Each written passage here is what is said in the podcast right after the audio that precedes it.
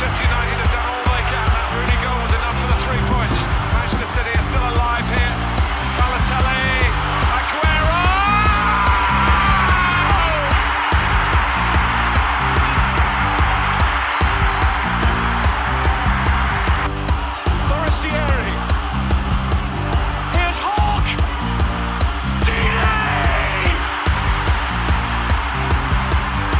Einen wunderschönen guten Tag und herzlich willkommen zu Radio England. Mein Name ist Leon Kaminski. Und meiner Robin Held. Ja, und äh, manche haben sich vielleicht schon gefragt, was ist los mit den beiden? Sind sie schon im Vor-WM-Blues? Nein, sind wir noch nicht. Wir sind immer noch da, aber es ist einfach sehr viel passiert die letzten Tage. Nicht zwingend bei uns, sondern mit allen Sachen, die äh, im Großraum Premier League sich abspielen. Und da haben wir uns gedacht, so schlau wie wir sind, komm, lass einfach noch mal ein paar Tage warten, mal schauen, was passiert. Vielleicht entwickelt sich ja noch die ein oder andere Sache und wir können sie direkt besprechen. Und ja, uns wurde eigentlich auch ziemlich recht gegeben. Es gab nicht nur einen furiosen 16. Spieltag, der letzte vor der langen WM-Pause, nein, es gab auch das vielleicht ja, größte, aufregendste Interview in diesem Jahr geführt von Piers Morgan mit Cristiano Ronaldo und über einige ganz, ganz verheerende und krasse Aussagen aus diesem Interview möchten wir heute auch schon sprechen und wir möchten das alles bewerten. Aber zuerst starten wir mit unserem kleinen Rückblick nicht nur auf diesen Spieltag, sondern vielleicht auch auf diese ganze erste Halbserie, weil jetzt kommt ja eben diese lange WM-Pause. Und wir starten rein mit dem Spiel Man City gegen Brentford war für mich eigentlich fast das krasseste Spiel an diesem letzten Spieltag vor der WM, weil Man City eben wirklich mit voller Kapelle gespielt hat vor der WM. Erste Überraschung. Das Ergebnis nachher war aber nochmal eine viel größere Überraschung. Und ich würde sagen, wir starten ganz äh, klassisch rein mit dem Personal. Genau, also wer dachte, dass Pep Guardiola jetzt anfängt, Spieler zu schonen für die WM und da irgendwie kein Risiko eingehen möchte, der hat sich komplett getäuscht. Also Pep wirklich mit der ersten Elf allen voran natürlich auch Erling Haaland wieder im Fokus gewesen, der nach seiner Verletzung wieder zurück ist, hat das überwunden, stand auch über die gesamte Spielzeit auf dem Feld. Also das ist schon mal eine gute Nachricht. Ihm scheint es wieder besser zu gehen. Aber auch sonst, wir haben im Mittelfeld Rodrigo, Gündogan, De Bruyne als Dreierreihe, vorne Foden und Bernardo Silva auf den Außen. Also da wurden wirklich keine halben Sachen gemacht. Auch hinten keine Experimente. Das war die beste City 11, die sie zur Verfügung haben.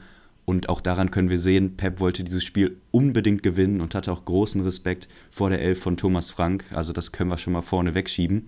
Dann einmal kurz zum Personal auf der anderen Seite. Ist ja immer noch eine Mannschaft, die ja sehr von No-Names oder so Undercover-Spielern geprägt ist. Ich glaube nicht, äh, jeder von euch könnte auf Anhieb so die erste Elf aufzählen. Deswegen gehen wir vielleicht nochmal die zwei, drei wichtigsten durch. Vorne natürlich allen voran Ivan Tony, der jetzt zuletzt zu Recht viel in den Medien war, spielt eine überragende Hinrunde, war auch dieses Mal wieder im Fokus. In der Mitte Jensen, Janelt und Onjenka, sodass die Schaltzentrale von Brentford auf der rechten Seite Rasmussen, hinten Ben Mee, den man noch von Burnley kennen kann. Also einfach eine sehr spannende Mannschaft, aber eben mit dem, der heraussticht und das ist einfach Ivan Tony vorne drin. Ja, ähm, du hast gesagt, er war jetzt im Mittelpunkt die letzten Wochen war jetzt vor allem auch die letzten Tage, weil ja gerade auch die WM-Nominierungen durch sind für Englands WM-Kader. Und da ist Ivan Tony ja auch nicht dabei. Ich würde sagen, wir sparen uns dieses Thema für nachher, was die ganzen WM-Sachen angeht. Aber trotzdem, Tony ist gerade für mich wirklich in bestechender Form einer der besten, wenn nicht sogar der beste Neuner gerade in der Premier League, was seine Gefährlichkeit einfach angeht, seine Vielseitigkeit auch und sollte hier auch ähm, ja, eine große Rolle spielen in diesem Spiel gegen City. Ähm, ich habe mir vorher, vor dem Spiel, nochmal die ganze Aufstellung angeschaut vom FC Brentford und ich muss sagen, ich halte diese Mannschaft einfach nach wie vor für ein großes Phänomen, weil alle elf Spieler sind absolute No-Names. Wenn du zwei, drei Jahre zurückgehst, dann kannte, würde ich sagen, fast niemand auch nur einen dieser Spieler. Tony hat vor ein paar Jahren noch dritte Liga gezockt also ganz weit entfernt von irgendwelchem äh, WM-Kader-Gerede. Und jetzt sind sie für mich ein absolut schlagkräftiges Team mit einem äh, äh, super Trainer, der halt auch ganz groß mittlerweile im Geschäft ist. Und ich muss sagen, diese Mannschaft aus No Names, die ist einfach so respektabel geworden, dass sogar Pep im letzten Spiel vor der WM-Pause es sich nicht leisten will, auch nur ein paar Spieler zu schonen. Und ich finde, das heißt auch schon einiges. Ähm, Thomas Frank wurde auch gefragt, ob er lieber gegen ein, sag ich mal, dezimiertes City spielen würde, als gegen so ein City mit ähm, der besten Elf. Aber er meinte dann, nein, ich will und die Spieler wollen auch gegen das beste City spielen, was es gibt, weil wir eben die Challenge wollen. Und ähm, das sagt ja auch viel aus über diesen Verein und vor allem auch den Trainer. Total. Ich muss auch sagen, ich bin mittlerweile Brentford-Fan geworden. Einfach eine, eine super Truppe. Und auch dieses Mal sollten sie es City wirklich nicht leicht machen. Also wenn wir mal ein Spiel reinspringen, wir müssen, ähm, bitte verzeiht uns das, äh, ein bisschen durchspringen, weil einfach heute so viel auf dem Plan steht. Deswegen einmal im Schnelldurchlauf haben wir ein super starkes Brentford, gerade am Anfang, mit vielen, vielen Chancen. Und sie kam auch sehr früh zum ersten Treffer, denn in der 16. Minute stand es schon 1 zu 0. Und äh, das war der Nicht-WM-Fahrer Ivan Tony. Wir haben ihn schon so angekündigt, der eben dann das 1 zu 0 macht. Hatte in der Folge auch noch wirklich große Chancen. Aber zur Wahrheit gehört auch, City machten wirklich gutes Spiel, zumindest offensiv, hatten auch einige Chancen, hätten zwei Elfmeter kriegen können. Schaut euch da einfach mal die Highlights an. Einmal ein Handspiel, einmal ein Foulspiel die hätte man schon beide geben können. Brentford zweimal im Glück. Der VAR greift eben nicht ein und deswegen bleibt es dann äh, beim Rückstand doch in der 45 Minute plus 1 macht Phil Foden mal wieder so ein Tor, wo mir so ein bisschen die Luft weggeblieben ist. Also so ein schöner Treffer mit so viel Wucht, so viel Technik im Abschluss. Wirklich herausragend. Dann steht es 1 zu 1.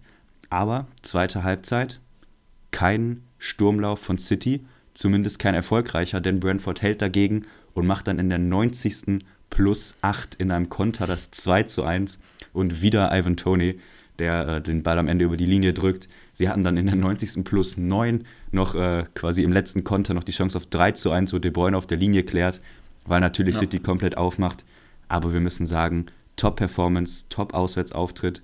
Natürlich hast du ein bisschen Glück, die beiden Elfmeter-Szenen, viele Chancen, gute Paraden, gut verteidigt. Und am Ende holt Brentford wirklich drei Punkte gegen City und das ist ja auch ein großes Ausrufezeichen Richtung Meisterschaft. Ja, also Brentford auf dem Weg zum Meister, sagst du, Ausrufezeichen in Richtung Meisterschaft. Äh, nee, ich verstehe, wie, du das, ich verstehe, wie du das meinst, aber ich fand, dieses Spiel hat schon sehr viel offengelegt, ähm, was uns natürlich freut als Besprecher dieses äh, Themas. Und zwar zum ersten Mal fand ich dieses erste Tor für Brentford ein bisschen symptomatisch. Klar, City ist eine Mannschaft, die auf dem Boden wahnsinnig gut ist, was macht Brentford? Wo sehen sie ihre Chance? Klar, bei langen Bällen und Standards. Dann kommt hier eben ein Ball äh, aus dem Halbfeld und dann verliert City eben beide Kopfballduelle. Also sowohl Akanji als auch Stones verlieren ihre Duelle in der Luft. Zwei Spieler, von denen du bei City ja eigentlich davon ausgehen musst, dass sie gerade kopfballstark sind. Beide hier unterlegen in der Luft. Und am Ende dann eben Tony eiskalt. Und vor allem diese beiden Sachen würde ich ganz kurz gerne besprechen. Citys Schwäche sind für mich nach wie vor lange Bälle, sind Kopfballstaffetten, ähm, sind auch Verlängerungen mit dem Kopf. Generell müssen sie da, finde ich, besser werden, wenn sie solche einfachen Gegentore verhindern wollen. Auf der anderen Seite Tony, für mich ganz klar, er muss zur WM und hält sich dann auch direkt nach seinem Tor hier die Ohren zu und sagt, Leute, seid mal alle ruhig, ich konzentriere mich nur auf meinen Fußball, ich weiß, wie gut ich bin und dieses ganze Gerede finde ich Quatsch, aber ich sollte in Englands Kader sein. Ja, okay, sehr spannend. Vielleicht erstmal zum ersten Punkt. Ja, also natürlich hat City dort Schwächen, ist aber natürlich irgendwie auch eine Ansage. Also wenn du denkst, du kannst einen Gegner irgendwie mit einem flachen Ball nicht, nicht besiegen und dann schlägst du nur lange Bälle, ich glaube, das ist erstmal auch ein Kompliment an City. Aber natürlich sind es ganz andere Voraussetzungen. Das Einzige, was du so ein bisschen dagegen halten kannst, Ruben Diaz, der Abwehrchef, war eben nicht dabei, stand nicht in der ersten Elf, hat auch keine Minute gemacht. Trotzdem hast du hinten mit Akanji, Laporte und Stones drei großgewachsene, gelernte Innenverteidiger, die in der Viererkette eben aufgestellt wurden. Also da musst du dagegen halten, auch wenn es eklig ist, auch wenn das keinen Spaß macht. Das musst du dann konsequenter verteidigen. Und für mich sind so Sachen auch immer Willenskraft. Also du kannst dich entscheiden, ich gehe da jetzt um 2000 Prozent hoch zum Kopfball und dann kassierst du so Tore nicht. Also das vielleicht ein bisschen Kritikpunkt, aber ich würde auch sagen, machen sie einfach gut. Und am Ende, Ivan Tony, ja, er hätte sich verdient gehabt, mitzufahren. Jetzt ja. packt das am Ende nicht, aber er ist 26. Ich glaube, er hat noch ein bisschen was im Tank und wenn er die Form hält, vielleicht nochmal jetzt einen Schritt geht, woanders hinwechselt, ich glaube, dann werden wir noch einiges von ihm hören. Und was natürlich auch dazu kommt, selbst wenn du mitfährst in einem jetzigen WM-Kader von England, hast du eben die Institution Harry Kane vor dir. Und der Kaderplatz könnte mehr Deko sein. Und ich weiß nicht, ob das dann so viel Spaß macht, aber es ist natürlich auch einfach Ego-Sache und wäre eine Belohnung gewesen für eine wirklich herausragende, fast erste Saisonhälfte von Tony. Ja, auf jeden Fall. Muss ich dann noch äh, ganz kurz äh, dir natürlich recht geben. Er ist einfach jemand, der sich verdient gehabt hätte. Und ich finde, danach sollte auch jeder Bundestrainer immer schauen, welche Spieler es sich einfach verdient haben, äh, zu diesen großen Turnieren zu fahren. Ich würde sagen, dann kommen wir schon so ein bisschen zum Fazit. Ja, äh, City vor dem Spiel eben schon mit zwei Punkten Rückstand auf Arsenal. Sie mussten das Spiel gewinnen, um eine Chance zu haben auf das Überwintern an der Spitze haben sie halt durch diesen, äh, ja, durch die Pleite direkt ganz vermasselt und äh, geben da zu Hause gegen das kleine Brentford ähm, wirklich alle drei Punkte ab, war halt schon richtig, richtig groß, äh, meiner Ansicht nach. Auf der anderen Seite eben Brentford absolut fantastisch. Ähm, ein Riesenkompliment ist da fast nach untertrieben. Eine Mannschaft mit so einem ähm, äh, ja, ausgeglichenen Kader voller No-Names kommt dann ins Etihad die vielleicht schwierigste Aufgabe im europäischen Vereinsfußball mittlerweile, auswärts bei City ran zu müssen und spielen da nicht nur defensiv sehr, sehr ordentlich und sehr, sehr robust, nein, sie nutzen auch eiskalt ihre Chancen, fast schon wie eine Spitzenmannschaft und entführen da äh, wirklich alle drei Punkte. Also City, muss ich sagen, überraschend schlecht. Kann sich Arsenal wirklich mittlerweile berechtigte Hoffnungen machen auf ein enges Titelrennen auf der anderen Seite eben Brentford, die nach wie vor Schlagzeilen schreiben und nichts vom verflixten zweiten Jahr sehen lassen. Okay, okay. Vielleicht noch ein bisschen zur Rettung von City und auch um das Spiel richtig einzuordnen. Ein Blick auf die Statistik. Wir haben 29 zu 10 Torschüsse, 622 zu 216 gespielte Pässe, 530 zu 123 angekommene Pässe. Warum sage ich diese Statistik? Weil daraus natürlich die Passquote errechnet wird und die liegt bei City eben knapp 90 Prozent und bei Brentford bei 60. Also bei aller berechtigten Kritik.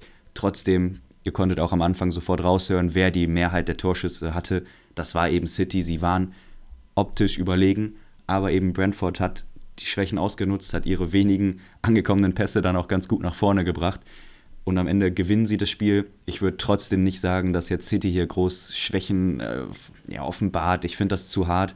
Natürlich sind das bittere Punkte, die du nicht mitnimmst, aber Brentford ist eben eine top organisierte Mannschaft. Und wenn du das Glück nicht hast, die Elfmeter nicht bekommst, hinten halt einmal nicht aufpasst, verlierst du das Spiel. Ich würde trotzdem nicht sagen, dass das äh, in irgendeiner Weise das Meisterschaftsrennen von der Qualität her jetzt äh, widerspiegelt. Okay, ich würde sagen, zum Meisterrennen, dann kommen wir, da kommen wir gleich nochmal drauf zu sprechen nämlich nach unserer letzten Partie, auf die ich jetzt einmal ganz kurz überleiten würde. Und zwar, wie gesagt, Ausgangssituation vor dem Spieltag war es, dass Arsenal zwei Punkte vor City äh, Vorsprung hatte. City verliert das Spiel zu Hause gegen Brentford. Also war Arsenal klar, mit einem Sieg auswärts bei den Wolves können wir mit fünf Punkten Vorsprung auf Platz 1 überwintern. Äh, zum Gegner die Wolves immer noch nicht mit Julian Lopetegui an der Seitenlinie, der nicht ohne richtige Vorbereitung ins Spiel gegen Arsenal einsteigen wollte und hier nochmal auf die Tribüne Platz genommen hat. Er übernimmt, als, er, er übernimmt jetzt also wirklich erst äh, nach der WM und hier also nochmal mit dem Interimstrainer an der Seitenlinie ähm, wiederum bei Arsenal zu erkennen du hast wirklich eine ganz, ganz klare Stammelf mittlerweile bei Mikel Arteta, ähm, die sich da herauskristallisiert. Sie verändern nur ganz, ganz wenig, was eben äh, super ist, wenn man sich das leisten kann. Sinchenko und Tierney auf hinten links, die werden ab und zu nochmal so ein bisschen äh, getauscht, aber ansonsten ist es halt wirklich eine eingespielte Mannschaft und ich glaube auch, dass diese Eingespieltheit ihnen in engen Spielen massiv hilft mittlerweile. Auf jeden Fall bin ich 100% bei dir. Bei diesem Spiel müssen wir trotzdem eine kleine Ausnahme machen, weil sie verletzungsbedingt sehr, sehr früh wechseln mussten. Schon nach 16 Minuten ist der ja, neu erfundene Box-to-Box-Spieler Granit Xhaka äh, leider runtergegangen. Er hatte irgendwie auf seinem Bauch gezeigt. Man weiß nicht ganz genau, was war, aber ich äh, würde mal sagen, das war jetzt keine schwerwiegende Verletzung, sondern nur was kurzfristiges, was ihn aber ja, zum Aufgeben zwingen musste. Dafür kam dann Fabio Vieira rein. Für mich so ein Spieler, der macht diesen Kader besonders. Das ist dieser Schritt, den sie weitergegangen sind, weil das einer ist, den könntest du ohne Probleme auch in die Startelf schmeißen, aber du hast einfach noch bessere Spieler und auch diese, ich weiß nicht, 80, 85 Minuten, die er hier bekommen hat, waren so stark, gerade offensiv. Also wirklich großen Respekt. Ähm, das vielleicht zum Personal von Arsenal vorne weggeschoben. Die Wolves, Fünferkette stehen unten drin, tabellenmäßig, standen auch so sehr tief, haben nicht so richtig versucht mitzuspielen. Ist natürlich auch verständlich, wenn du gegen ein Team antreten musst, was so stark drauf ist wie Arsenal. Und am Ende hatten sie auch keine Chance, verlieren 2 zu 0, zweimal Ödegard. Vielleicht äh, deine Stimme zum überragenden Mann. Glaubst du, Ödegard ist der wichtigste in dieser Elf? Ja, sehr harte Frage. Aber mir fällt es einfach schwer, dagegen zu gehen, wenn ich ehrlich bin. Weil Ödegard ist so ein bisschen häufig das Bindeglied zwischen Mittelfeld und Angriff. Haben wir auch hier gesehen. Er schießt wieder zwei Tore. Und das ist mir auch generell aufgefallen bei Arsenal dieses Jahr. Ähm, ihre Stürmer sind nicht so hundertprozentig die Tormaschinen. Ne? Und sie brauchen wirklich häufig einfach die Mittelfeldspieler, die dann durchs Tore schießen auch mal auffallen müssen. Wir haben einen Schaka gesehen, der diese Saison wirklich ganz häufig mit den Weg geht in die Box und Thomas Sparte hat sehr viele Tore von außerhalb auch schon erzielt für seine Verhältnisse. Ödegaard hier wieder doppelt erfolgreich. Also ich glaube, ohne die Torgefahr ihrer Mittelfeldreihe würde es ihnen häufig schwerer ergehen. Aber trotzdem ist es einfach eine top eingespielte Elf, in der Martin Oedegaard einer der Fixpunkte ist. Ich würde fast sagen, er ist der Dreh- und Angelpunkt und ähm, ja, auf jeden Fall eine, eine super Mannschaft, die mich auch überrascht hat. Und jetzt können wir auch schon so ein bisschen zum Fazit übergehen. Wir wollten ja ähm, auch so ein bisschen auf das große Ganze heute Abend äh, schauen. Und für mich ist Arsenal wirklich als Mannschaft, wie sie aufgetreten sind, doch eine richtige Überraschung gewesen. Klar, wir wussten alle, dass sie sich auf jeden Fall stark verbessert haben. Ich war davon überzeugt, dass sie auf jeden Fall um die Champions League mitspielen werden. Keine Frage. Aber dass sie jetzt quasi in der, Halb, äh, in der Halbzeit der Saison äh, mit fünf Punkten Wintermeister sind, hätte ich vor der Saison nicht erwartet. Nein, natürlich nicht. Also ich glaube, da kann man uns auch an unserer Saisonprognose messen. Das hatten wir beide nicht so auf dem Schirm. Ist einfach ein Ausrufezeichen. Trotzdem ähm, ist nicht ganz so deutlich wie in der Bundesliga. Wir sind hier äh, bei City und Arsenal erst bei 14 absolvierten Ligaspielen. Also noch fünf mehr zu gehen, bis wir quasi bei der wirklichen Halbserie sind. Deswegen finde ich, ist immer noch äh, schwierig, jetzt hier vom äh, Wintermeister zu sprechen oder sowas. Na? Trotzdem natürlich sind sie fünf Punkte weg und sie werden wahrscheinlich in den nächsten fünf Spielen jetzt nicht so viele verlieren, wenn es so weitergeht. Deswegen äh, kann man auf jeden Fall ein großes Kompliment aussprechen, da bin ich bei dir. Sie schießen die Wolves damit äh, endgültig auf den letzten Platz. Schon ja. sehr hart für sie, aber Arsenal eben einfach super konstant, hatten kaum Verletzungen. Arteta wurde jetzt, glaube ich, genug in den Himmel gelobt. Ist einfach ein Ding, was funktioniert. Also äh, für mich sind sie ganz klar der Wintermeister. Auch ähm, dieses Wort möchte ich ganz kurz mal festhalten, weil wer an Weihnachten für mich ganz oben steht, und das werden sie sein, weil bis Weihnachten kein Ligaspiel mehr ist, und Weihnachten ist der tiefste Winter, dann ist man nun mal Wintermeister. Egal, ob danach noch irgendwie äh, 10 oder 15 Spiele zu gehen sind, man ist nun mal Wintermeister für mich, aber egal. Ähm, wenn wir noch ganz kurz mal auf diesen Zweikampf wirklich schauen, Jetzt hat Nummer Arsenal fünf Punkte Vorsprung und wir wissen aus der Vergangenheit, es gab schon am Ende sehr viel engere Meisterschaften, die auch nur durch einen Punkt äh, entschieden wurden. Also soll heißen, es zählt wirklich jeder Zähler und jetzt hat Arsenal eben schon deren fünf an Vorsprung vor Man City. Meinst du, diese fünf Punkte, die werden schon irgendwie äh, ja einen Ausschlag geben? Wird City schon nervös werden nach der Pause? Oder meinst du, City kommt auf jeden Fall nochmal zurück, einfach so eingespielt und ähm, die kommen schon nochmal ran? Ich glaube, dass das schon was ist, was in den Köpfen arbeitet. Also ich glaube, dass dieser letzte Spieltag, der ist immer unfassbar wichtig, weil du jetzt wirklich fünf Wochen auf diese Tabelle schaust, auf das letzte Spiel und da geht Nummer City mit einem absolut bescheidenen Gefühl rein und Arsenal mit einem super Gefühl. Deswegen, ich glaube schon, dass das in den Köpfen arbeitet. Aber ja, es ist für mich keine Entscheidung. Das ist ja das, worauf du so ein bisschen anspielst. Ja, City ist eine Top-Mannschaft. Sie haben auch schon 40 Tore gemacht, sieben mehr als Arsenal, sind eine Offensivmacht wenn sie sich hinten ein bisschen stabilisieren, glaube ich, dass sie im direkten Duell gewinnen können. Und dann mhm. müssen sie ja quasi über die gesamten anderen Spiele nur eins mehr gewinnen als Arsenal und schon ist wieder ausgeglichen. Deswegen, ich würde nicht sagen, dass City hier chancenlos ist, aber ich glaube, man darf es nicht unterschätzen, gerade in dieser Pause. Ich glaube, im Kopf arbeitet das. Wenn du eine Prognose abgeben müsstest, was würdest du sagen jetzt? Meister, wer Meister wird? Ja dann würde ich immer noch mit, mit City gehen. Ich würde da tatsächlich bei bleiben, weil ich würde sagen, wenn Arsenal zwei eklige Verletzungen hat, vielleicht äh, Jesus vorne mal zwei Wochen raus, hinten Saliba mit Kreuzbandriss, wünsche ich natürlich keinem. Ne, ich möchte hier nichts äh, mhm. heraufbeschwören. Aber ich glaube, dass solche Ausfälle könnte City eben wesentlich besser verkraften als Arsenal. Und deswegen glaube ich, dass mhm. Long Term, es sind ja auch noch wirklich viele Spiele zu gehen, würde ich auf City setzen.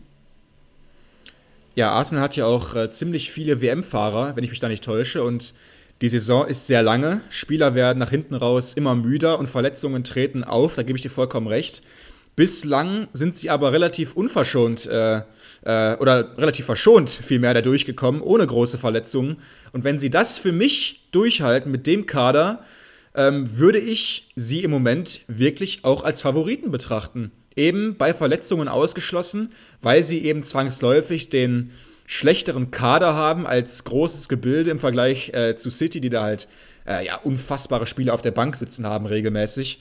Aber ich würde sagen, mit der ersten Elf, da ist momentan Arsenal mein Favorit. Okay, okay. Wir messen dich dann an, daran. Mal schauen. Ich bin, ich bin wirklich gespannt. Das ähm, dritte Spiel, was wir noch kurz äh, bequatschen wollen, wie gesagt, äh, weil noch so viel kommt, nur in aller Kürze, ist das vielleicht spektakulärste vom Spielverlauf her ja. an diesem 16. Spieltag. Und das ist Tottenham gegen Leeds. 4 zu 3 Heimsieg für Tottenham. Und ich möchte euch einfach mal nur die Chronologie der Treffer nochmal sagen. 1-0 Leeds, 1-1, 2-1 Leeds, 2-2, 3-2 Leeds und dann kommt 3-3, 4-3 für Tottenham. Also eine unfassbare mentale Leistung. Sie kommen eben dreimal zurück und machen dann noch den Siegtreffer hinten raus. Wieder mal Bentancur mit den beiden letzten Treffern. Hat ja schon mal so extrem spät getroffen. Ähm, warum wollen wir drüber quatschen? Einfach weil es zeigt für mich, was Tottenham für einen Sprung gemacht hat.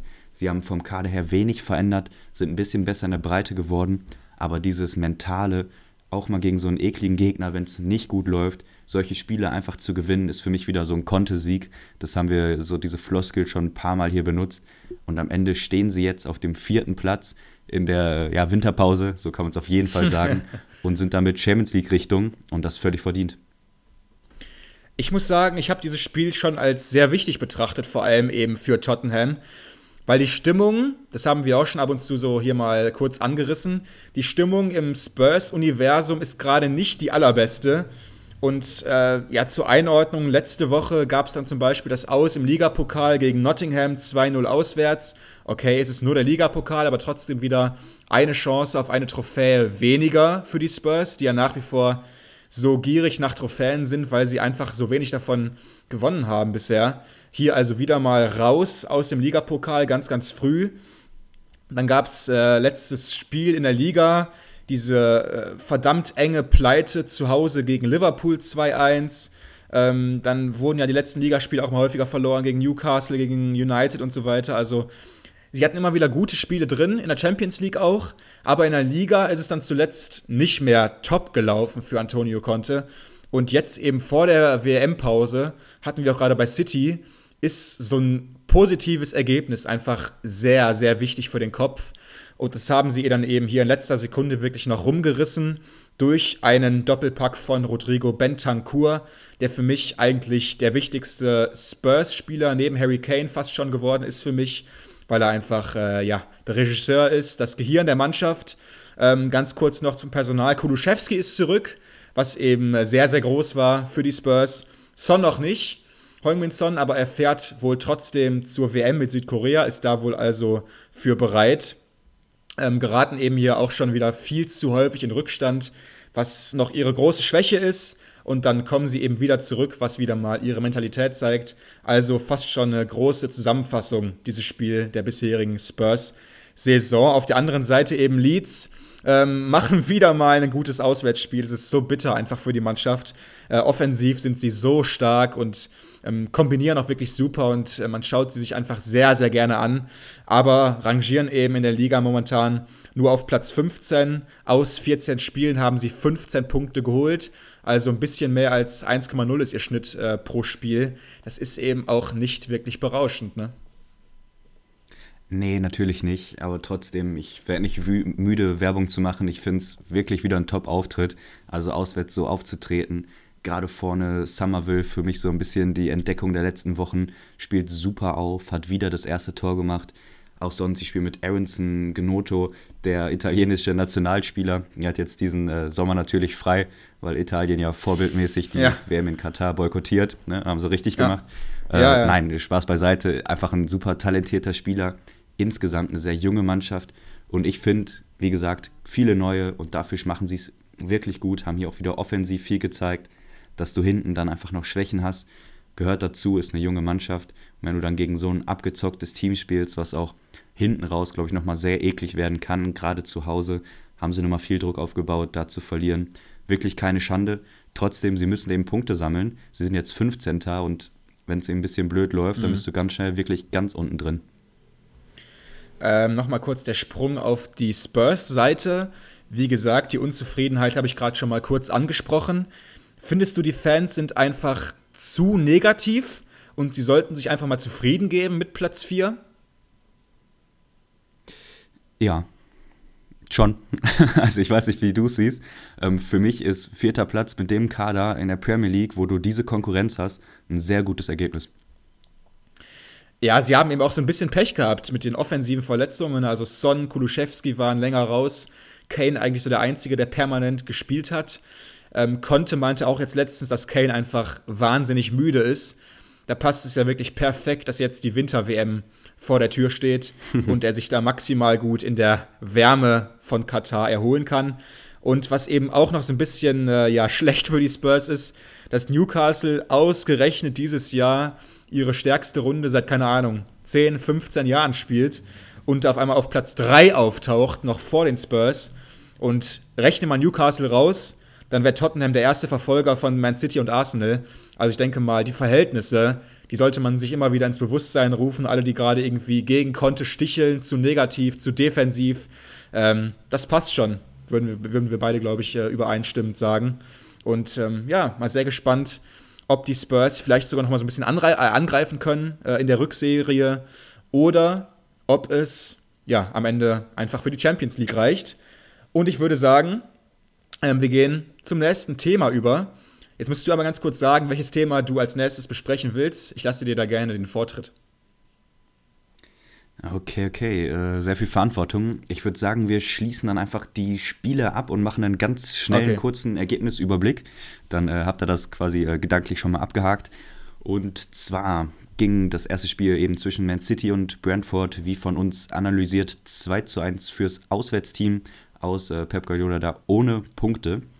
Dann das zweite Spiel Jürgen Klopp und Liverpool gegen Southampton. Da konnten sie 3 zu 1 gewinnen gute Nachrichten für alle David Nunes-Fans. Er kann seine Torquote doch sehr, sehr hoch halten.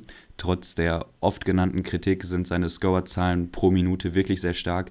Macht zwei Tore und äh, ja, damit schon eigentlich in der ersten Halbzeit alles klar. Sie gewinnen 3 zu 1. Dann ebenfalls von uns analysiert, Tottenham schlägt Leeds in 4 zu 3 in einem sehr spektakulären Spiel. West Ham unterliegt zu Hause 2 zu 0 Leicester. Ein ganz, ganz wichtiger Sieg für die Foxes, die da mal wieder einen guten Dreier landen konnten. Nottingham schlägt Palace mit 1 zu 0. Bournemouth gewinnt zu Hause ebenfalls mit 3 zu 0 gegen Everton. Newcastle, von uns angesprochen, überwintert als Drittplatzierter in der Premier League. Das ist vielleicht das, äh, womit die wenigsten gerechnet haben. Sie schlagen die neu formierte Mannschaft mal wieder von Potter mit 1 zu 0. Ähm, kein berauschendes Spiel, aber mal wieder ein Sieg für Newcastle. Dann hatten wir auch kurz angesprochen, Arsenal gewinnt 2 zu 0 gegen die Wolves. Und mal wieder ein äh, ja, sehr erfreuliches Spiel für meinen Kollegen. Villa schlägt Brighton auswärts Jawohl. mit 2 zu 1. Danny Ings mit zwei Treffern. Also äh, ja, wirklich überraschend. Hatten auch ein bisschen Dusel, aber am Ende musst du die erstmal schlagen auswärts.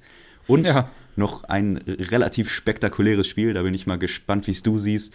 Fulham zu Hause gegen United und United gewinnt am Ende 2 zu 1.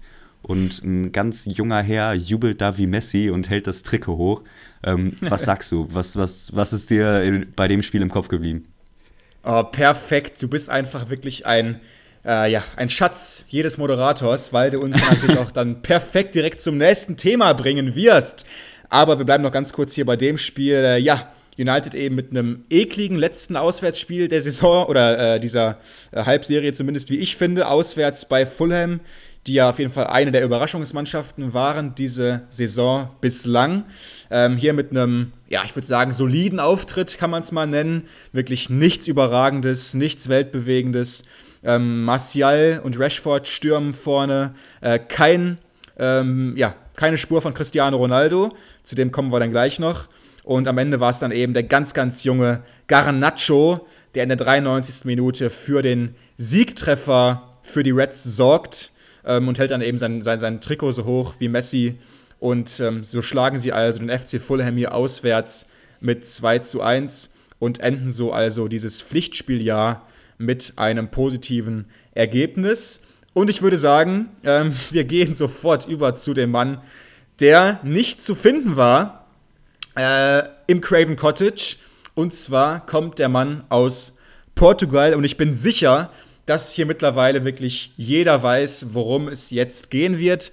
Wir haben uns, äh, wie gesagt, vorher ein bisschen Gedanken gemacht, wie wir das Ganze einordnen. Ganz kurz zur Einordnung. Wir nehmen heute am Mittwochnachmittag auf für alle Chronisten unter euch. Das heißt, ihr alle wisst, das äh, vollständige Interview wird erst am Donnerstagabend erscheinen.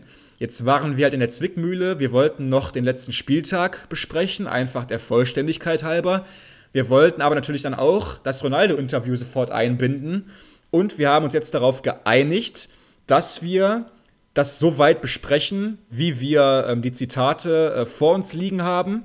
Wenn jetzt was Weltbewegendes passieren sollte in den nächsten Tagen von Vereinsseite aus, das heißt, wenn United irgendwas unternimmt mit CR7, werden wir uns auf jeden Fall nochmal bei euch melden und das nochmal ganz kurz besprechen. Stand jetzt haben wir eben die Zitate, die wir haben und ich würde sagen, wir legen los. Ja, sehr, sehr schöne Einleitung, hat mir gut gefallen. Ähm, ist vielleicht das spannendste Thema heute, dieses Interview. Ich habe es erst nicht geglaubt. Also als ich das erste Mal einen Satz daraus gelesen habe, dachte ich, das kann nicht sein. Hat er das getwittert? Wo kommt das her? Was für eine Quelle ist das? Aber jetzt dieses Interview, auch nur in diesen Ausschnitten zu lesen, war einfach unfassbar spannend.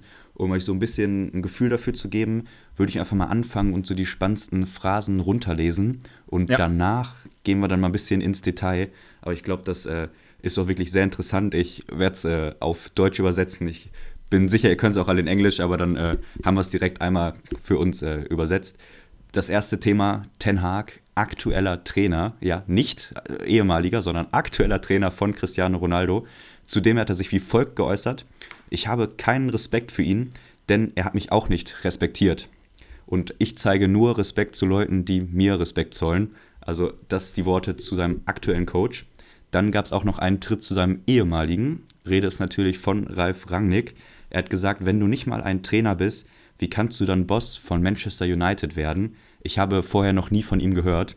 Also ähm, ja, Ronaldo kein großer Hoffenheim-Fan. Auf jeden Fall kannte er äh, Ralf Rangnick vorher noch nicht.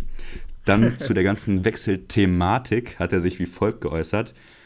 Er wollte eigentlich wechseln, war Fakt und die Entscheidung für United ist nur gefallen, weil Alex Ferguson ihn angerufen hat und hat ihm eben gesagt, pass auf, zu City gehen ist nicht drin, kannst du nicht machen, komm zu uns. Er hat gesagt, Zitat, okay, Boss, hat aufgelegt und äh, ist dann zu Manchester United gewechselt.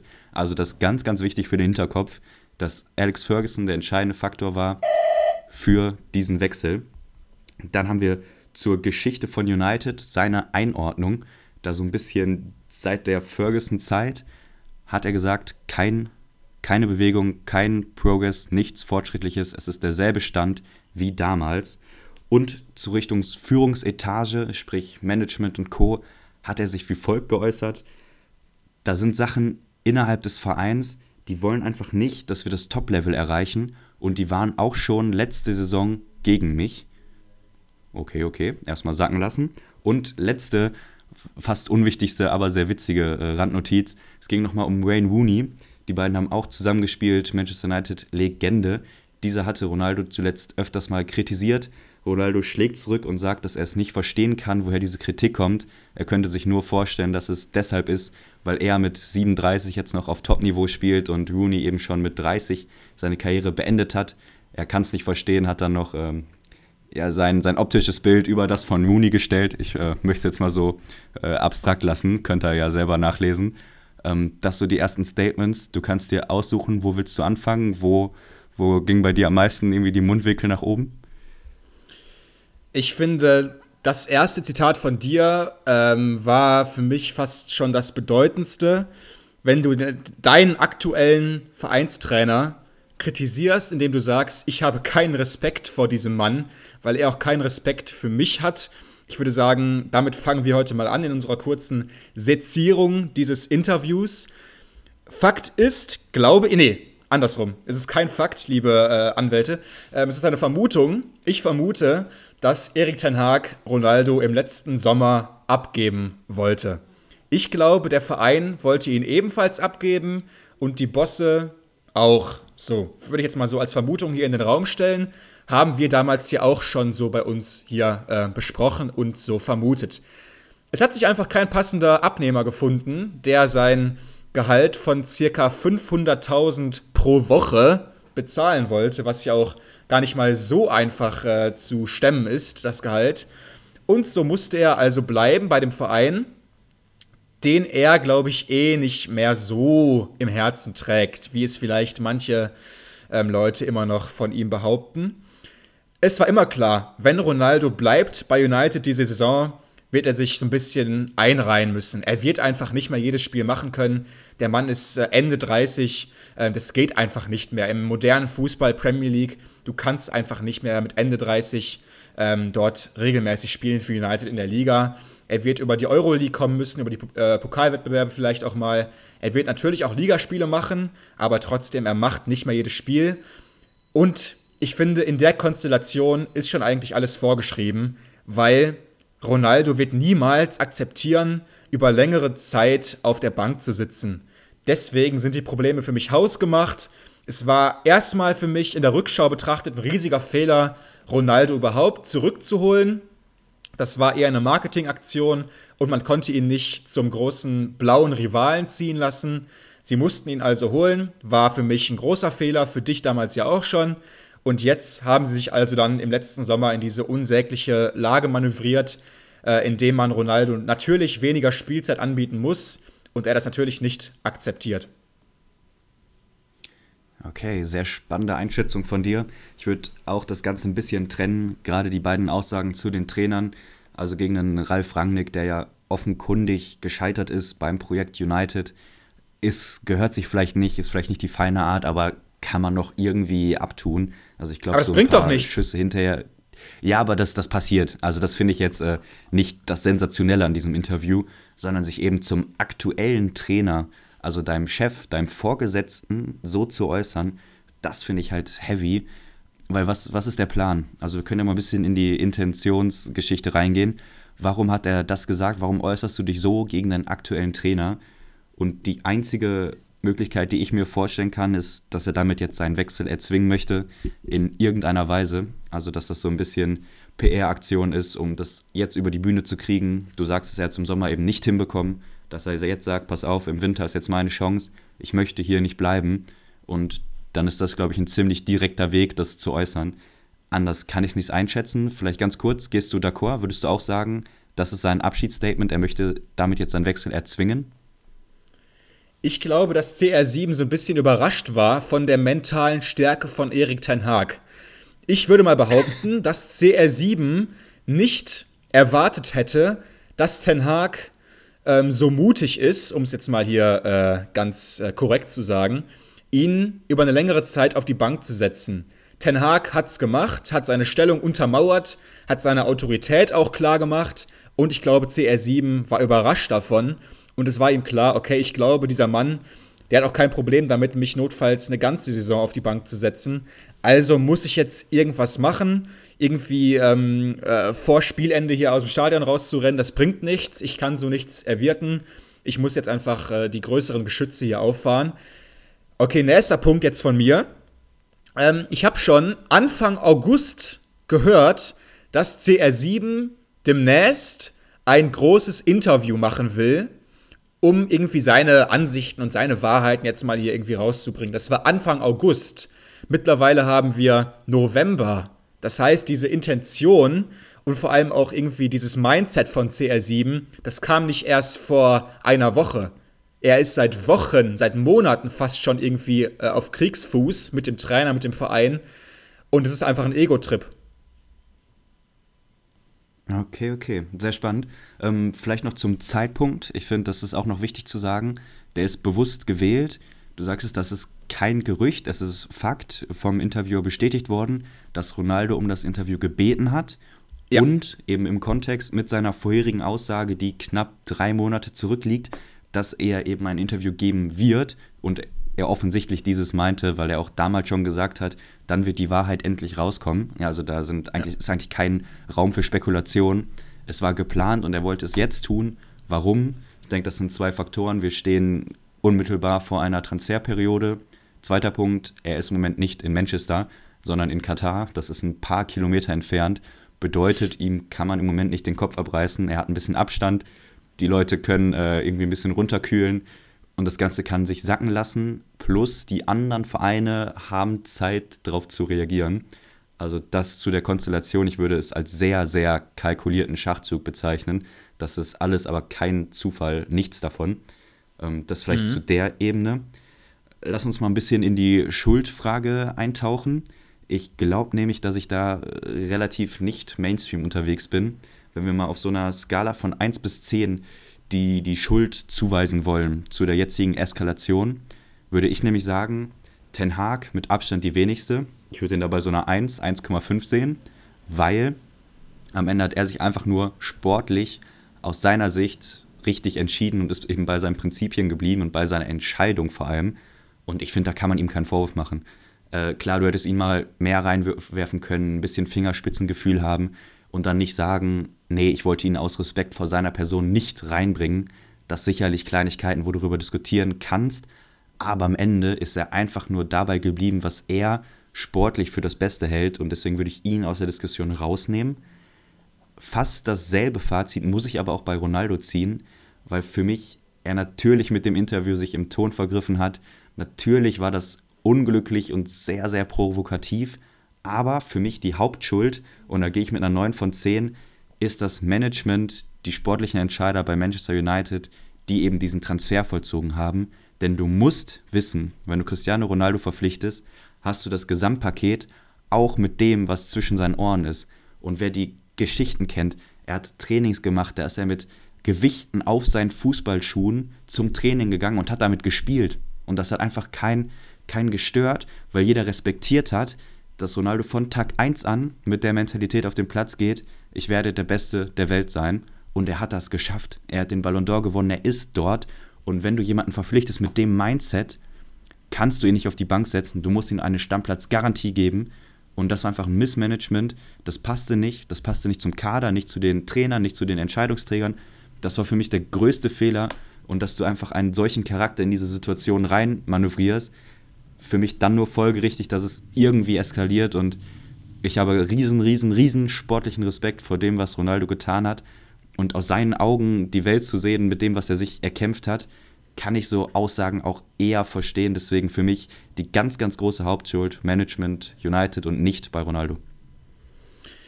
Ähm, sehr interessant. Trotzdem kann und will ich da nicht in allen Punkten mitgehen, muss ich leider äh, sagen. Er hat über mangelnden Respekt gesprochen.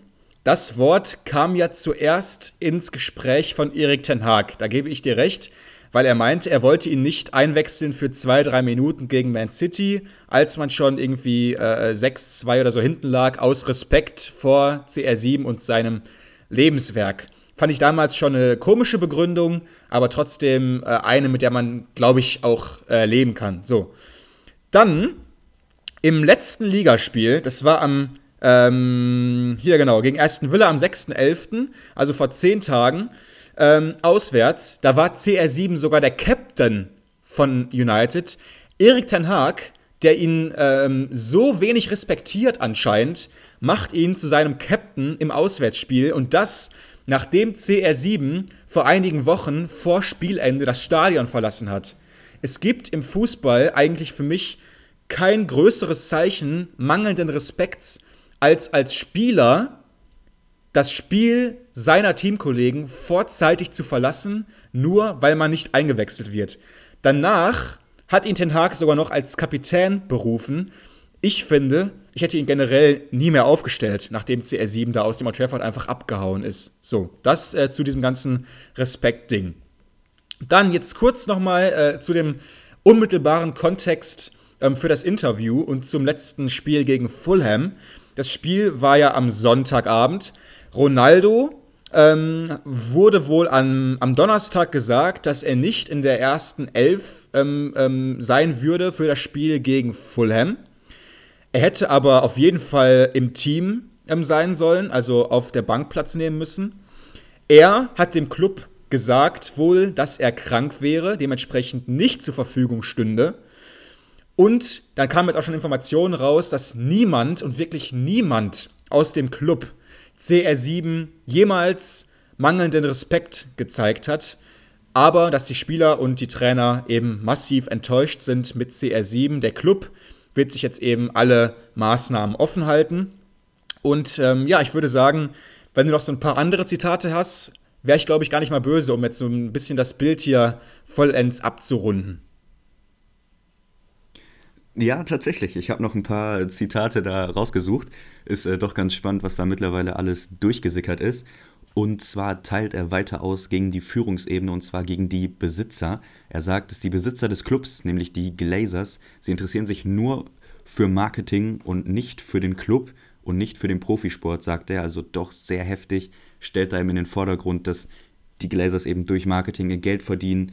Kann man natürlich auch seinen Namen ein bisschen mit in Verbindung setzen und den Transfer er hat gesagt, dass es schwer werden wird, für Manchester United in den nächsten zwei, drei Jahren wieder an die Spitze zu kommen.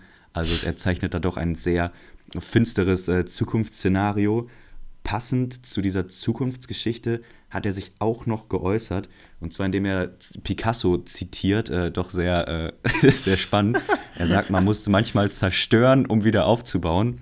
Und er sagt, Absolut. wenn ich äh, Teil dieser Zerstörung bin, dann äh, kann er damit leben. Doch wenn nicht, sagt er, müsste man vieles, vieles ändern. Also das waren noch so die, die spannendsten Worte, die ich gefunden habe. Äh, ich weiß nicht, ob du direkt äh, Picasso-like einsteigen möchtest oder mit dem ersten Zitat. Ja, ich zitiere auch immer Picasso. Wenn ich in Diskussionen nicht weiterkomme, dann ähm, vergleiche ich mich auch mal mit Picasso. Ähm, ja, was soll man dazu sagen? Ne? Also, das ist halt wirklich so ein bisschen lächerlich langsam. Trotzdem, ähm, die Kritik an den Glazers, ich glaube, CR7 ist halt auch nicht gerade der dümmste. Und er weiß halt, dass wenn er irgendwie auf die Seite der Fans kommen will, dann schafft er es am besten mit der Glazers-Kritik, ne? weil die halt so omnipräsent ist. Und er meinte ja auch, die, die Fans müssen immer die Wahrheit wissen, sie müssen wissen, was abgeht. Und die Glazers, die interessiert nur Marketing und Geld und so weiter. Das sind eben ganz hohle Phrasen. Und ähm, wenn ein CR7 ähm, wöchentlich United mit 500.000 äh, melkt und dann regt er sich darüber auf, dass die Glazers irgendwie nur an Geld interessiert sind, dann sollte einer mal nicht Picasso hinterfragen, sondern sein eigenes äh, Bankkonto oder seine Gier vielleicht. Ähm, das sind eben so Sachen, die ich dann einfach schwer ernst nehmen kann, obwohl vielleicht sogar manche Dinge ähm, ja, äh, ja sogar äh, zutreffend sind. Es geht dann eben auch noch um einen sehr, sehr ähm, schwierigen Moment, der sich ja auch dann bei CR7 ereignet hat äh, im letzten Sommer. Und zwar ähm, hat seine Frau im letzten April ähm, Zwillinge bekommen und äh, ein Kind von CR7 und seiner Frau ähm, hat eben ja nicht überlebt. Ähm, das wurde nicht kommuniziert öffentlich, aber natürlich ist es vollkommen verständlich, dass es furchtbar ist für einen Vater und für ähm, eine Mutter. Und CR7 hat dann jetzt auch bekannt gegeben, dass er deswegen ähm, weite Teile der letzten Saisonvorbereitung äh, nicht absolvieren konnte, weil er eben für seine Familie da sein wollte und seine Frau gerade eben erst ein Kind verloren hat. Und ich muss sagen, es sind dann eben auch solche Sprünge, die das Interview für mich so, so schlecht machen. Also ähm, manche Kritikpunkte, wie gesagt, sind vollkommen angebracht, aber dann sagt er, dass Wayne Rooney deutlich schlechter aussieht als er dass ähm, man doch vielleicht auch ein bisschen auf Picasso schauen sollte, wenn es um ihn geht. Aber dann sagt er auch, dass seine Frau gerade erst ein Baby verloren hat. Ähm, schwer das irgendwie auszudrücken, aber seine Aussagen, die wirken für mich einfach häufig nicht richtig gewählt. Und ich halte das Ganze für eine lange überlegte Aktion, wie gesagt, die aber für mich einfach ähm, schlecht zu Ende gespielt wurde. Piers Morgan hat ja auch schon eine Vergangenheit mit CR7. Sie hatten ja schon mal ein Interview gehabt. Ähm, er hat ja auch eine sehr komische Beziehung zu, äh, zu CR7. Er war mal ein Riesenkritiker. Die letzten Wochen und Monate ist er eben aufgefallen, ähm, ja quasi als Fanboy äh, von CR7. Jetzt meinte CR7 auch, dass er Piers Morgan einfach sehr, sehr gerne mag, weil er ihn wahrscheinlich äh, nicht kritisiert hat. Andere haben das ja getan, zum Beispiel Rain Rooney oder auch ein Gary Neville die ja beide sofort ihr Fett wegbekommen haben. Also es sieht einfach für mich nach einem Mann aus, dessen Ego angekratzt ist, der mittlerweile auf die 40 zugeht, der einfach viel zu wenig spielt für seine eigenen Ansprüche und jetzt jeden irgendwie ähm, ja, vernichten will, der ihn kritisiert. Das war jetzt eine sehr lange Einlassung von mir. Sorry. Alles gut.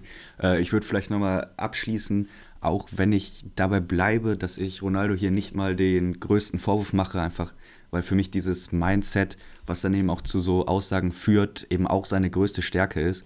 Trotzdem nochmal einmal das Gedankenspiel, wenn man so Aussagen mal anonymisiert. Ich finde, dann äh, wird man immer ein bisschen objektiver.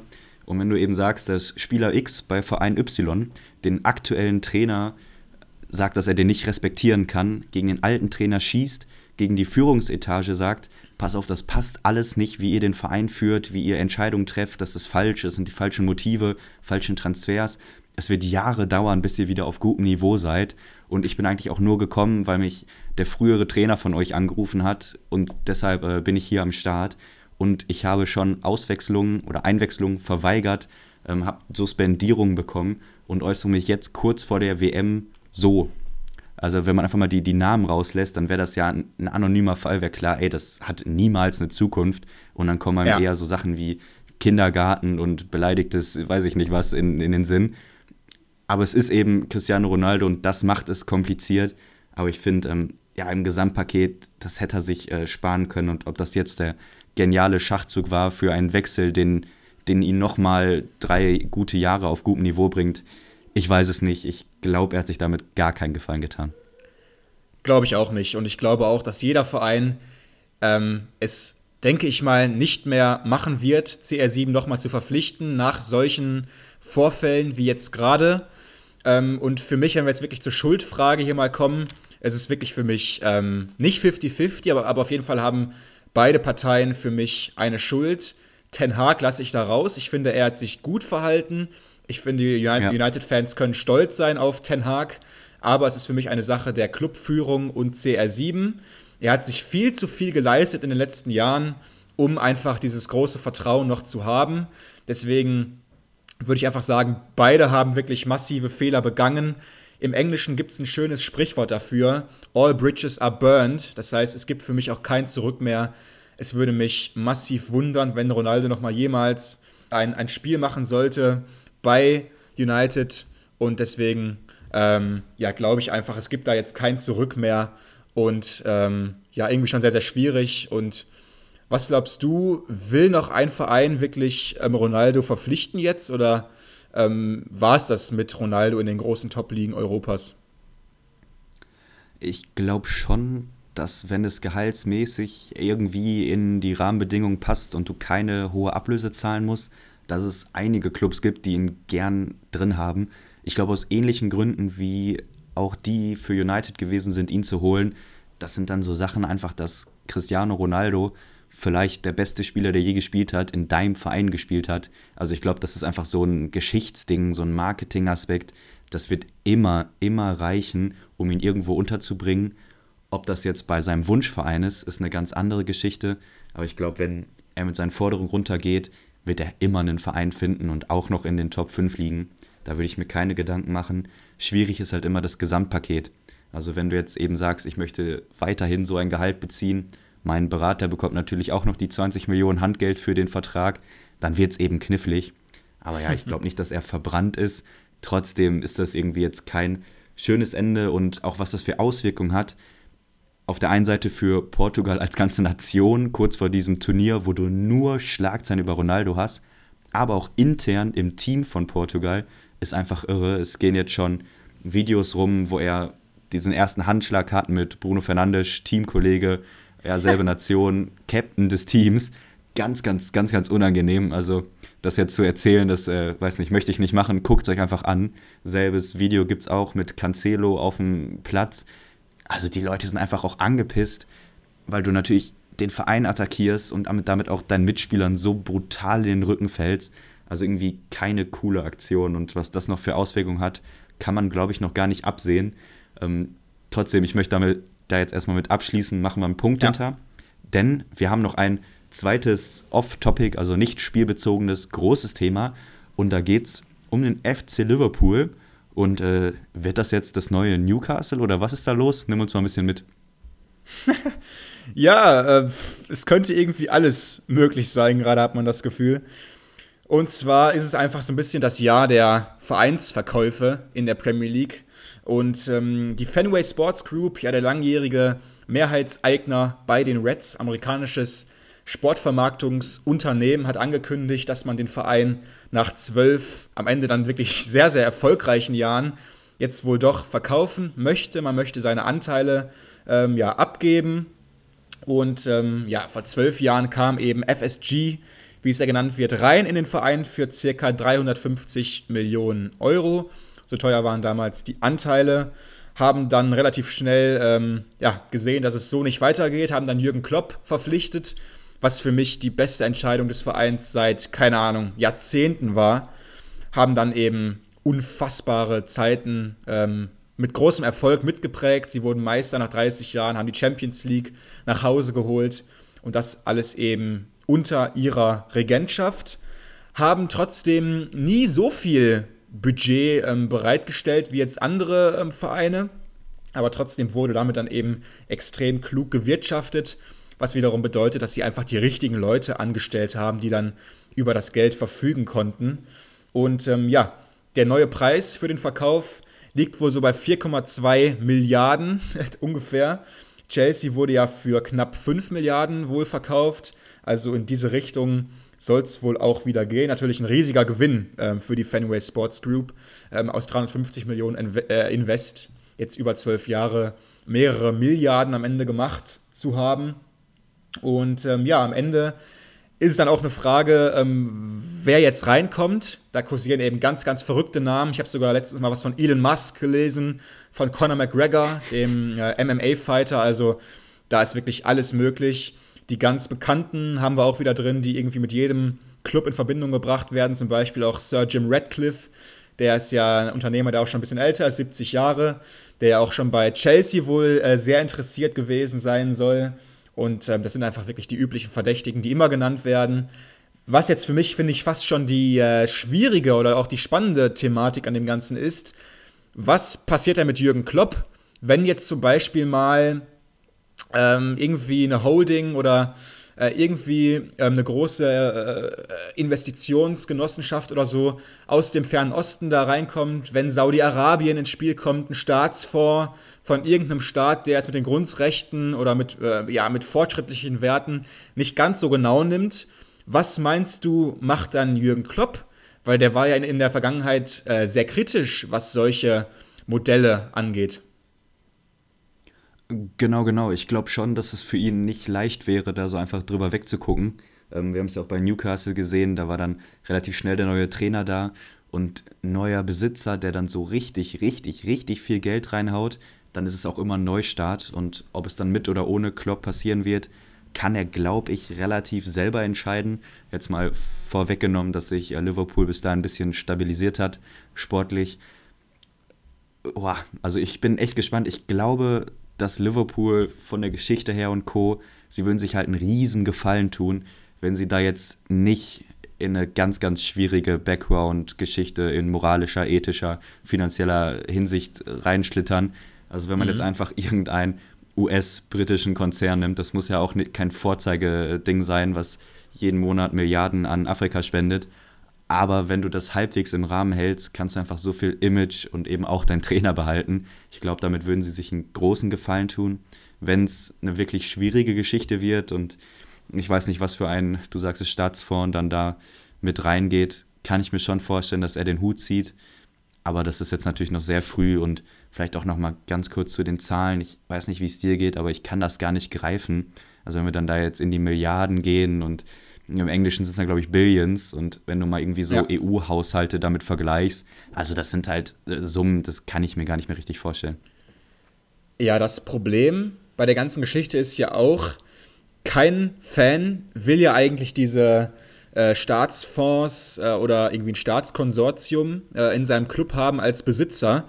Aber trotzdem, wenn dann ähm, der Vorbesitzer so eine unfassbar hohe Bewertung aufruft von über 4 Milliarden, vielleicht sogar 5, man weiß es jetzt ja nicht, was sie ganz genau da am Ende haben wollen, das kann ja eigentlich kein Einzel- oder Privatunternehmer mehr stemmen.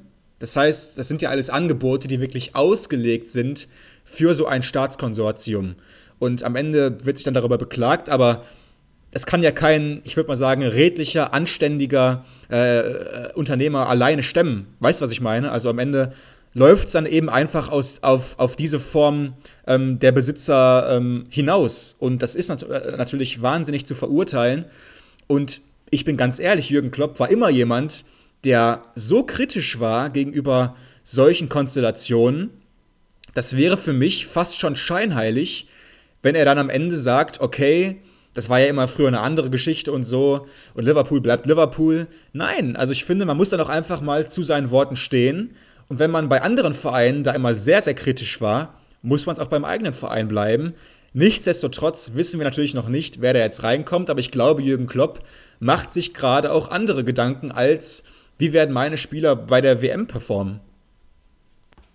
Es wird spannend. Ich glaube, das kann man auf jeden Fall festhalten. Vielleicht eine Lösung, wie das Geld finanziert werden kann, wäre halt eine Partnerschaft von vielen einzelnen Sponsoren. Hatten wir bei Chelsea auch Angebote so in dieser Richtung gesehen. Ist aber natürlich immer schwieriger zu koordinieren.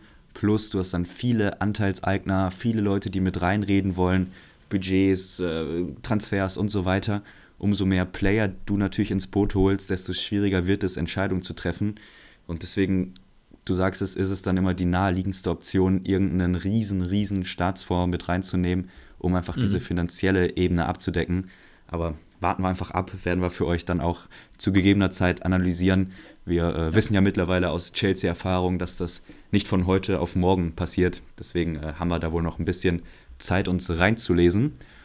Okay, dann jetzt der allerletzte Abschnitt. Ich möchte noch mal eine Mini-Fazit ziehen zu dieser bisherigen Fast-Hinrunde. Das haben wir euch ja auch versprochen, sind zwar jetzt schon bei der Ein-Stunden-Marke, aber äh, ein paar Worte dazu sind, glaube ich, noch angebracht. Ähm, lass Zeit. uns den, den Trainer weglassen. Arteta, ja, hat eine Riesensache gemacht. Bestes Signing, man kann natürlich Haaland nennen. Ich bin dabei. Aber lass uns mal vielleicht einen Tick weitergehen in die Materie rein. Ich habe mir jetzt hier ein paar paar Namen aufgeschrieben. Wir können ja mal ein Ratespiel machen. Äh, was sind so deine Namen dieser Hinrunde bisher? Was ist so für dich das Outstanding gewesen? Vielleicht auch ein Spiel oder ein Spieler? Was ist so das, was dir bisher am meisten Freude bereitet hat? Boah, richtig schwierig. Also ich bin halt ein bisschen beeinflusst, weil ich Villa-Fan bin. Deswegen würden mir jetzt so ad hoc wahrscheinlich eher so Villa-Spiele einfallen ich finde, wir haben echt krasse so Spitzenspiele gesehen äh, in dieser Saison bislang. Ähm, also wenn da wirklich Mannschaften von ganz oben gegeneinander antreten mussten, waren das für mich wirklich bessere Spiele als in den letzten Jahren. Und ich weiß zum Beispiel noch, das, das wäre jetzt so ein bisschen so, so ein Random-Spiel zum Beispiel. Ähm, Chelsea hat mal gegen Tottenham gespielt im Spätsommer. Ich weiß damals noch, ich fand das so unfassbar gut, dieses Spiel. Ich war da zu der Zeit gerade äh, im Urlaub, habe das dann woanders äh, verfolgt und ich war so geflasht von diesem Spiel.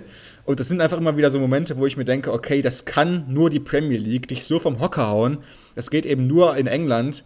Was für mich auch wieder mal richtig geil war, das waren so diese ganz, ganz dicken Überraschungen. Ne? Also jetzt erst am letzten Spieltag gesehen, Brentford, das Mini-Brentford, irgendwie fährt zum großen Man City, zum vielleicht besten Verein gerade äh, ja, in Europa vielleicht und schlägt die einfach mal. Oder Leeds äh, oder Nottingham schlagen Liverpool.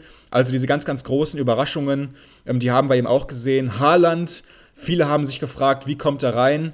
Ich denke mal, die Frage hat er äh, ja ganz gut selber beantwortet. Ist mit Abstand ähm, der beste Torschütze im Moment. Und ähm, ja, das wären jetzt so meine ersten Eindrücke gewesen. Okay, sehr cool.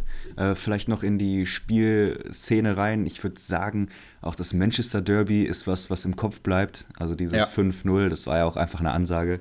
Äh, vielleicht das noch so als ein Highlight, was fehlte, aber sonst bin ich bei dir. Einfach super hohes Niveau. Ich finde, man hat sich nochmal gesteigert in der Premier League. Ist auch das, was jetzt viele widerspiegeln. Gündogan hat ein ganz cooles äh, Interview gegeben, wo er auch gesagt hat, wenn er zu Hause ist und abschalten will, ja, dann macht er Fußball an. Und er hat eben zugegeben, dass er die Spiele so im Tabellenkeller jetzt in der Bundesliga nicht so gerne über 90 Minuten schaut. Aber er sagt, wenn Premier League läuft, ist völlig egal, wer gegeneinander spielt. Das kann man sich immer angucken, weil immer Tempo da ist, immer Torchancen, immer Intensität. Es ist so eine Robustheit drin. Ich finde auch, das ist ein wirklich ehrlicher, guter, aktiver Fußball im Moment in England. Und da hat man wirklich mhm. nochmal Schritte nach vorne gemacht. Äh, deswegen vielleicht äh, das als kurze Schwärmerei hier für unser ja. Thema. Ähm, sonst auf Spielerseite, ich habe mal hier so vier Namen, die mir so als erstes in den Kopf gekommen sind, gerade aufgeschrieben. Das wäre für die Defensive Saliba von Arsenal, für mich einer der größten Glow-Ups.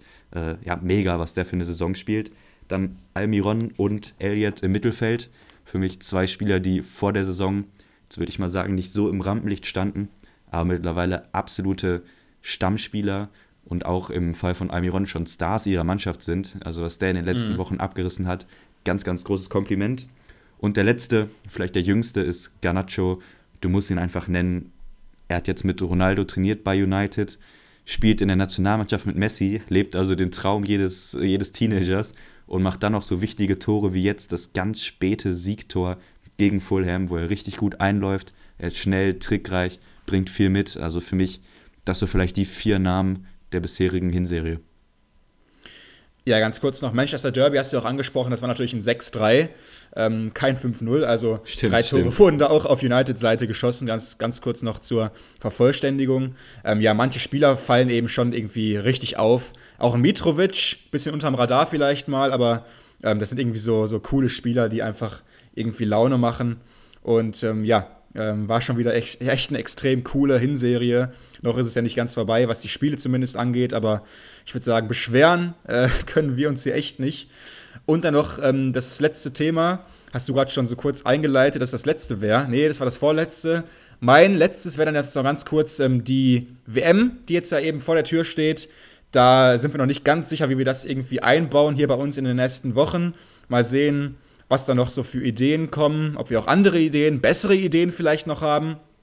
Aber wir wollen eben unser letztes äh, Diskussionsthema heute starten mit der Kadernominierung von England. Ganz kurz, ähm, es sind jetzt eben Spieler noch mitgekommen wie Callum Wilson, James Madison, Conor Gallagher, Conor Cody, äh, Harry Maguire auch.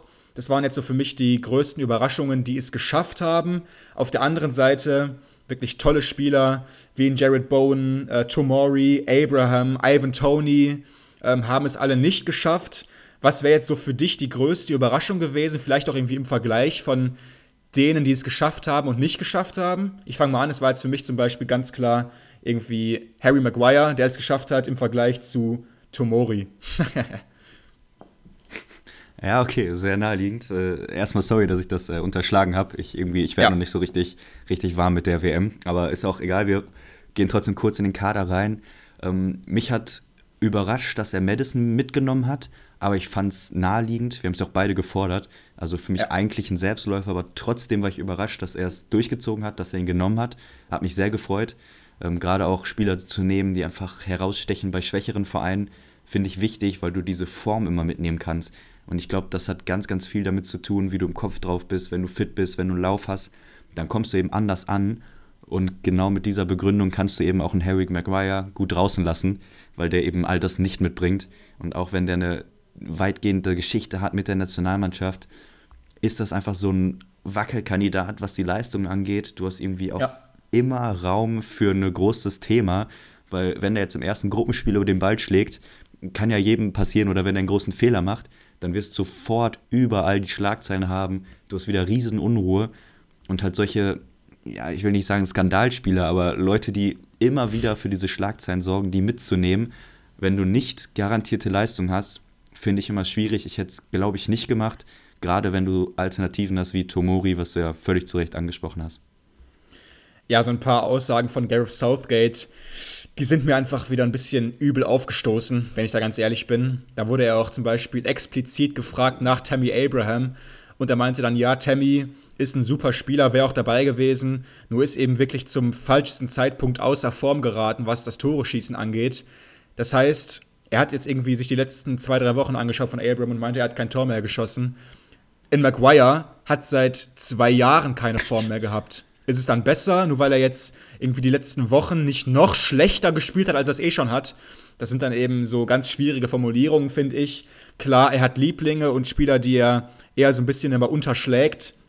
Madison war ja auch einer, deswegen bin ich auch einfach glücklich, dass er es geschafft hat noch in den Kader.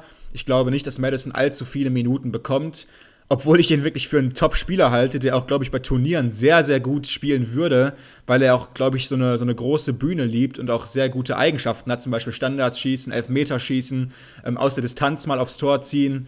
Das braucht man alles. Ivan Tony ist für mich der beste Elverschütze in der ganzen Liga. Und England und Elfmeter, das ist meistens nicht die beste Beziehung. Deswegen, das sind dann einfach so Sachen, wo ich mir denke, ein bisschen mehr Fingerspitzengefühl für Stärken von manchen Spielern wäre angebracht. Ähm, Sonntag geht das Ganze los, die WM. Ich glaube, wir werden es vielleicht nochmal aufgreifen in den nächsten Wochen. Wenn auch nicht vielleicht irgendwie als einziges Thema, aber so ganz drumherum kommt man dann, dann ja meistens doch nicht. Und ich würde sagen, wenn du jetzt nichts mehr hast, haben wir jetzt auch so die letzten Überraschungen hier äh, im Kader alle besprochen. Ähm, dann bleibt nur noch für mich zu sagen, dass es mir wieder mal sehr, sehr Spaß gemacht hat, äh, diese Hinserie mit euch äh, und mit dir vor allem natürlich auch äh, hier anzugehen und zu besprechen. Wenn ihr uns unterstützen wollt, dann schaut doch mal bitte auf unseren Social Media Kanälen vorbei. Ähm, mich fuchst es einfach, dass wir bei Instagram nicht über diese 100 Abonnenten hinauskommen. Deswegen hier, Leute, wenigstens mal die 100 reißen. Dann bin ich doch äh, zufrieden vor der WM. Und ähm, ja, lasst irgendwie mal ein paar Likes da, lasst ein Abo da, teilt den Podcast mit bekannten Freunden. Wäre doch eine schöne Sache. Und ich würde sagen, ähm, euch allen eine gute Zeit, eine schöne Vorweihnachtszeit. Und ich bin sicher, ja, einige von euch werden vielleicht doch mal ganz kurz in die WM reinschauen. Und ich würde sagen, wir sprechen uns auf jeden Fall dann die nächsten Wochen. Also ähm, macht's gut. Genau, das Versprechen steht. Hat mir auch sehr, sehr viel Spaß gemacht. Zieht euch einen dicken Pulli an, zieht euch einen Glühwein rein und dann schaut euch ein bisschen die Spiele an und dann sehen wir uns und hören wir uns auch demnächst wieder. Bis dann. Ciao, ciao.